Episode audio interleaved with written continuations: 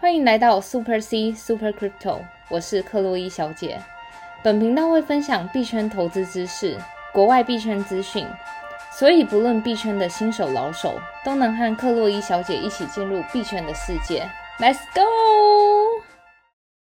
欢迎回到克洛伊小姐的频道。好的，那节目的一开始呢，一样要呼吁各位听众朋友，最近疫情就是比较紧张一点，然后嗯克洛伊小姐的频道呢提醒大家，非必要不要出门，保持手部清洁，维持社交距离，口罩戴好，然后最重要的是待在家里乖乖收听克洛伊小姐的节目哦。真的，好，然后如果你是第一次收听我们频道的听众朋友呢，建议一定要回去听我们的一到十集的 podcast，因为里面会针对新手有非常详尽的介绍，包括如何开户啊、交易所的选择等等的。不然，如果你第一次直接收听我们本集的话呢，可能会觉得内容会有点深度哦。对，好的，是的，那最近克洛伊小姐还好吗？还忙碌吗？真的最近好忙哦。怎么说呢就是，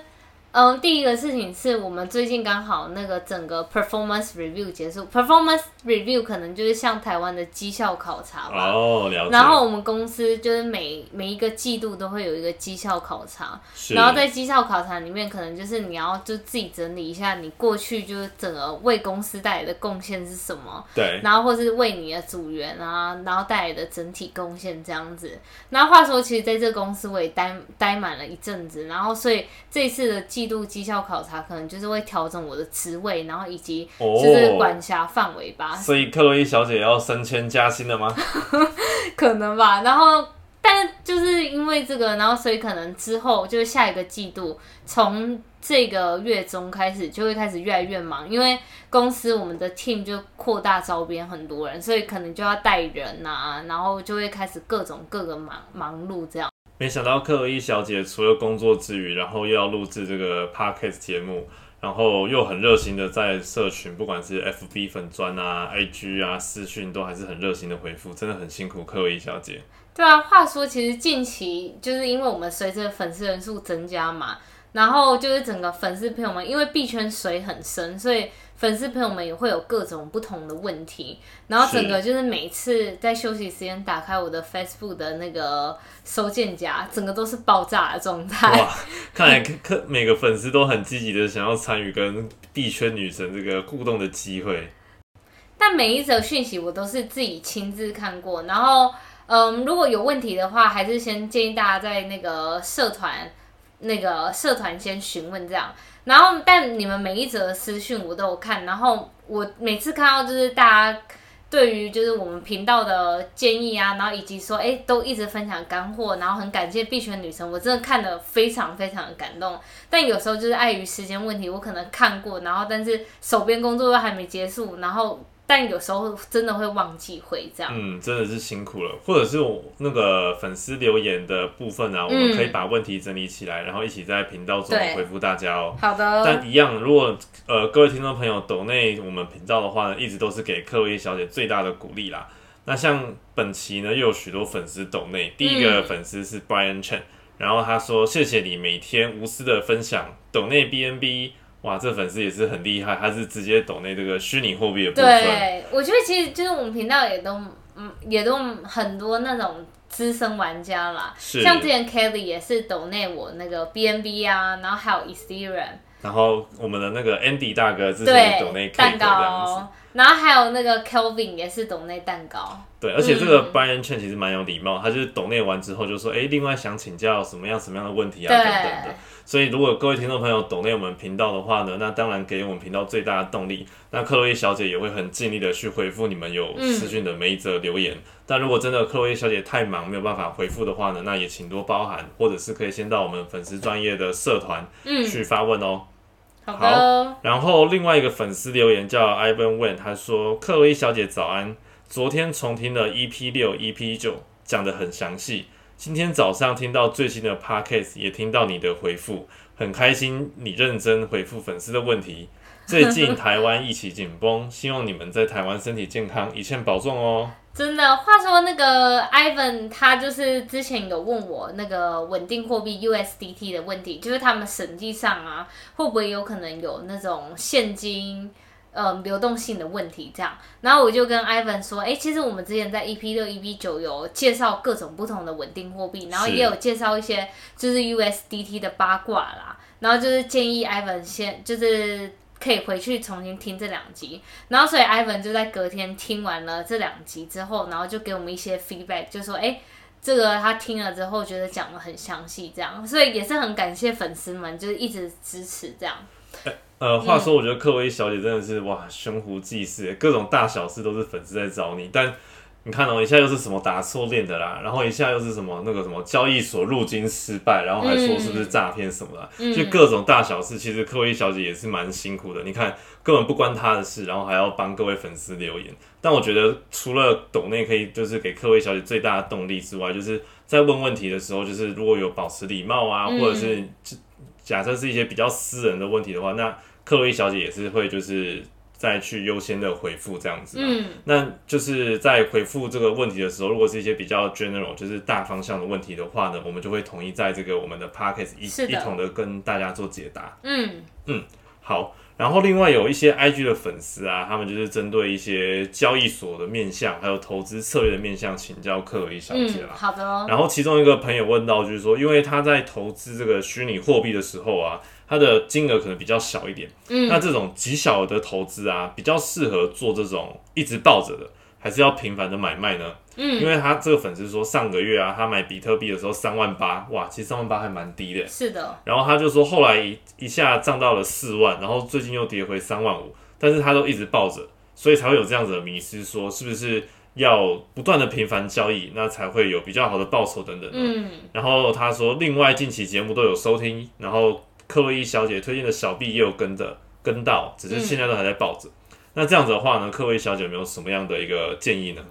我觉得如果会有这方面的问题的话，你可能要先厘清你自己是想要做长线投资者还是短线投资者，因为长线投资者跟短线投资者两个着重的面向是不一样。如果是你是短线投资者的话，其实很多时候短线投资者是不会看币的基本面，他都是看那个币的现形去做技术分析，然后直接就是在短期内，有一些人是做当天就把这个币就是买或卖掉这样子。然后有一些人就是放着币，然后当币涨到一个程度，或是跌到一个程度，他会做及时的止止盈或止损这样。然后像呃这位听众，我觉得第一是因为你前面提到你是极小额投资，那如果极小额投资的话，然后再加上你说的，如果比特币你是三万八买进，后来它又涨到四万，然后你很懊悔没有在四万买卖掉，然后它又跌回三万五。如果你从极小额面向去分析的话，我觉得你如果是因为小额投资，然后你每天要一直盯盘，只为了就是从三万八涨到四万，涨这两呃两千块，但两千块你又是极小额投资，你可能投资才嗯十趴，或是其实三万八涨到四万，其实不到五趴的。对啊不到五嗯，趴。其他小币可能随便飙都二十趴了。对啊，所以你如果这样子，我个人认为是你付出在盯盘的时时间成本，对时间成本，再加上你心力的耗损，嗯，都没有这个报酬来的值得。而且另外一点是币圈的市场是变幻莫测是的就是如果你能真正抓到三万八买进，然后四万卖掉，然后三万五再买的话，那当然报酬率是最大化的。嗯但是并不是每个人都是必神，或者说每个人都不是币圈女神，就是你可以很准的抓到这个涨。就是涨跌幅的买卖点的话，对，那当然长报是一个最简单，而且利润也是可以尽量极大化的一个方式。那其实我就在举一个极端的例子。好，假设你今天三万八买进，然后后来涨到了四万块，那你以为四万块是高点，你全部卖出。那假设它是一直就像前一阵子牛市来了，就是三万八，然后四万、四万五、五万、五万、六万这样，你一直涨上去结，果你又要追高，对啊，然后你就一直追高，就又被套了。对，所以这时候还是要回到，就是你自己要先了解你到底是那个短线投资者还是长线投资者。短线投资者就真的要耗很多时间跟精力，每天每小时每分每秒去盯盘。那长线投资者的话，那你所要着重的面向是币的基本面，然后以及嗯它背后技术应用以及它的生态系。然后当你这些都研究好的时候，我我个人如果是就长线部位的话，我就是买的，然后让它定期定额去平平均成本，然后就让它这样放着。嗯，对啊，了解。嗯，然后这位听众朋友啊，还就是著名的，呃，有顺便问到这个交易手续费的问题啦。嗯，因为他说，像他那时候买两百块 USDT，对然后买了 Matic，在一点五的这个价格买进，嗯然后一点八的卖出，频繁操作，他就不知道说，像他这样子的频繁操作，是不是会负担很重的手续费？那这个手续费是像我们 FB 的这个粉砖的置顶贴文所说的二十趴吗？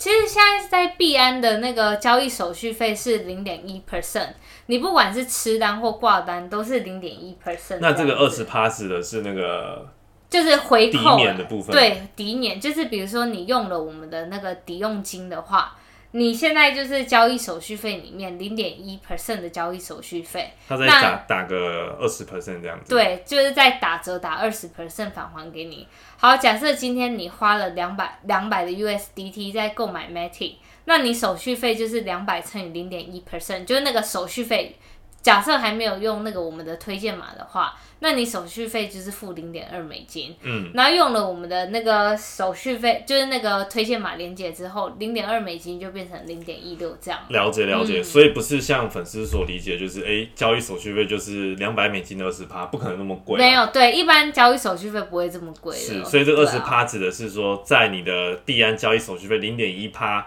然后它可以再帮你去额外的抵免二十趴这个样子。对啊，对。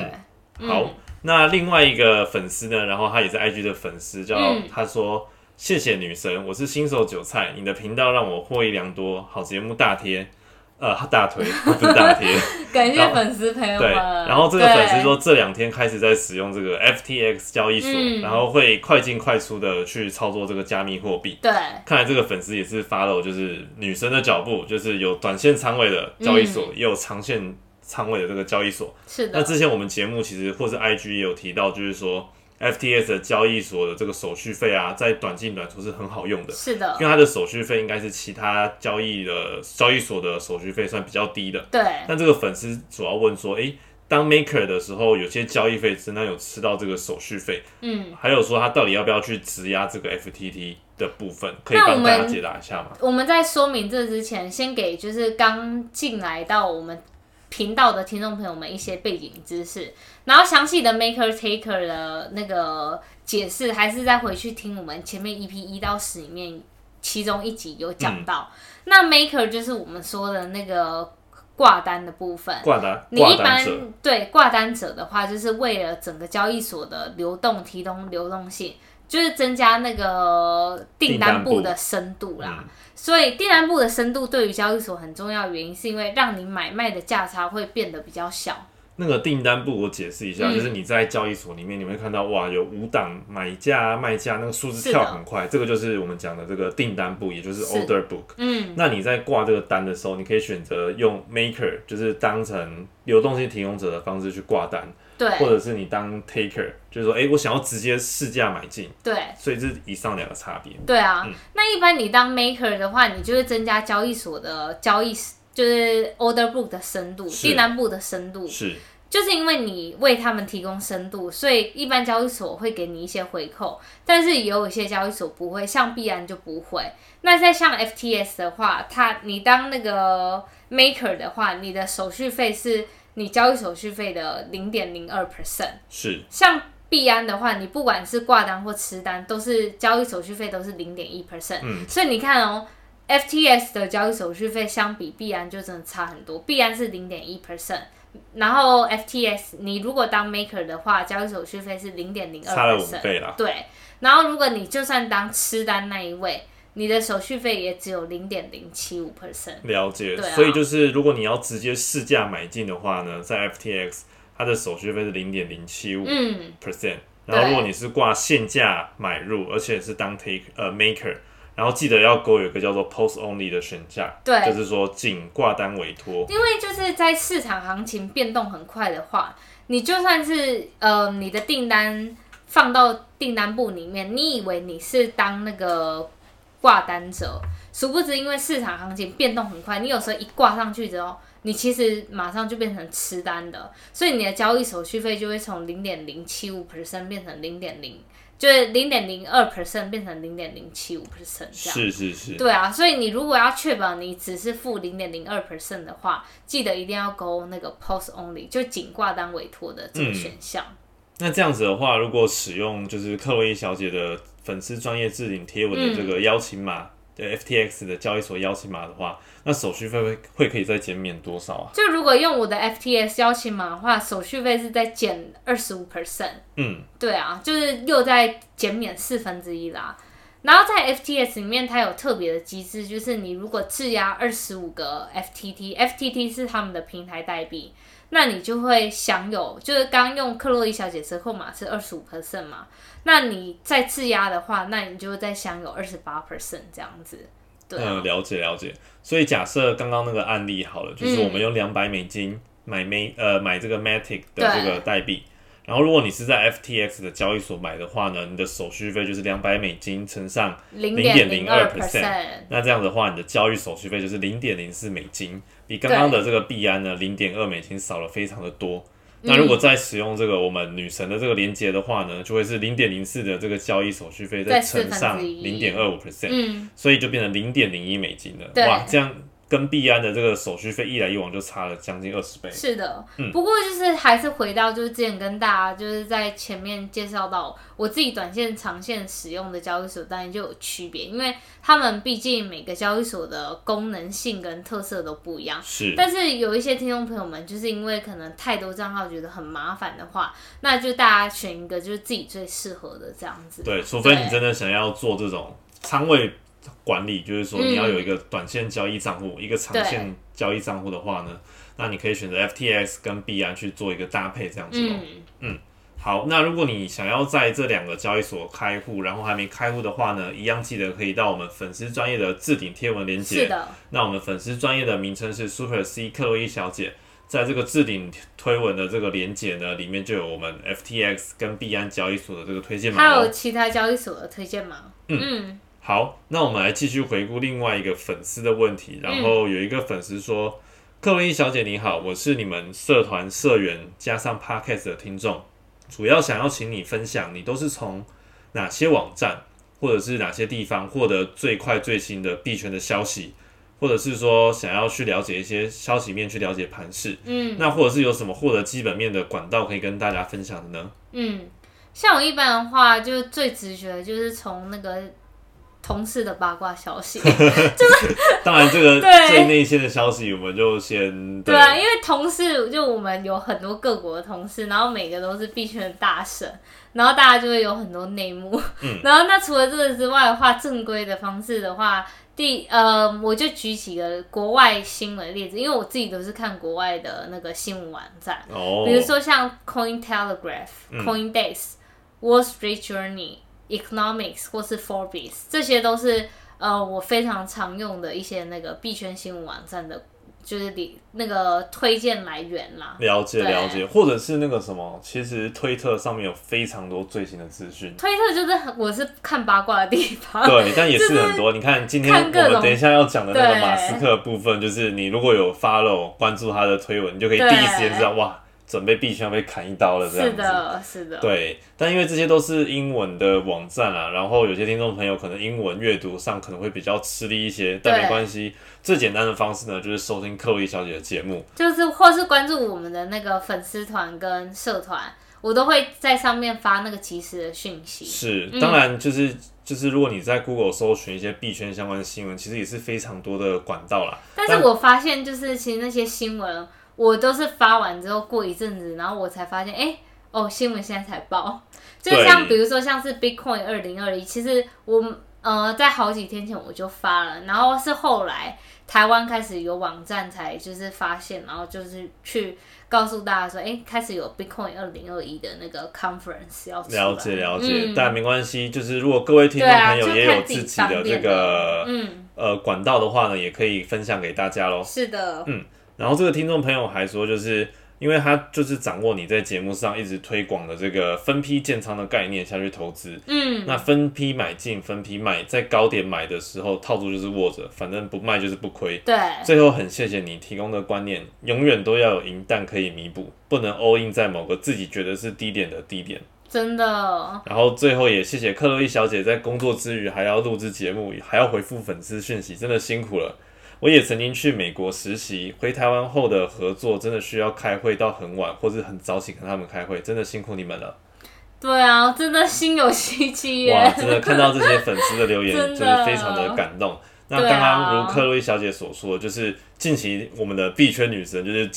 行程稍微满档了一点，嗯，所以如果各位听众朋友有任何问题的话呢，也可以到我们的社团去发问，那里面其实有非常多币圈的老手可以帮大家解答。对，那如果你想要跟女神互动的话呢，就是当然可以私讯她，但是她每则讯息都会看。那嗯就至于有没有办法实际时的回复的话呢，真的就是要看她有没有这个时间呢。毕竟她只有一个人，她也没办法分身。真的，对，那如果而且我工作时间好长，每天都大概工作十五十六个小时。对，但不管怎么样，只要有听众朋友留言或者是有抖内，都是给予我们频道支持的这个最大的这个鼓励。嗯，然后我记得还有听众朋友就是寄那个履历给你，对不对？对，啊因为就是我相信蛮多听众朋友们，其实对于币圈的工作，有一些人可能就会觉得，哎，因为看到就是来参加了我们社团，或者追踪了我们的粉丝专业，听我们的 podcast，发现其实币圈是一个非常有趣的地方，真的无时无刻都充满新闻消息，然后以及八卦，嗯，就会让大家会觉得，哎、就是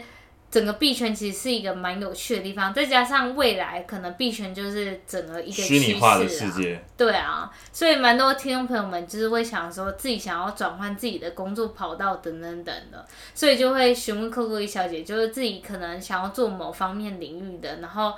看一下就是自己现况以及背景经历合不合适，或是有哪里要补足的这样子。嗯，我记得我们那个 EP 三十五不是有发一个，就是在币圈各个岗位职位的工作内容啊、性质等等对的。然后有些粉丝可能觉得诶蛮有兴趣的，然后对还请各位小姐各位帮他看履历。对啊我觉得各位小姐真的是哇，工作忙碌，然后又要处理这些跟粉丝互动的部分，真的不愧是我们的 币圈女神，好像你有好多个分身这样子。真的，我现在想到就是我们前一集有粉丝说我是什么时间管理大师，好啦，但我觉得不管怎么样，就是各位小姐还是要注意自己嗯身心的健康调试，还是最重要的的。那我们都会在背后就是默默支持你。然后我个人部分的话呢，等一下先拿银蛋抖内你一点，不然真的最近太辛苦。每次跟你录节目，我会感受到你的那种就是工作的辛劳这样子。真的。好啊，那我们来聊一下今天的盘势吧。好的。然后今天的盘势呢，就是大家大概也不意外，就是都知道这个消息了，就是嗯我们的马斯克大大又捅了币圈一刀。对啊。那今天比特币的价格，昨前两天还在这个三万九，然后今天跌到三万六的部分。嗯，然后以太币呢，从两千八百、两千九百跌到现在是两千六百六。嗯那币安币的话呢，从四百二十跌到了三百八十五，算是这几天连续四五天涨幅后第一个跌幅明显的这个部分。对啊，但其实套克洛伊小姐说的一句话，就是币圈永远都有涨跌幅，是的。那每一次的跌幅就是为了下一次的上涨。对，透过跌幅把一些握不住的这种韭菜洗掉，那你才会有这个入仓的这个时间点。对啊，其实话说，就是就我自己在币圈工作以及在币圈这么久的经历，我个人也是利用前一阵子的大跌，我重新检视了自己的投资组合。然后，因为有时候就是你也知道，就是在那种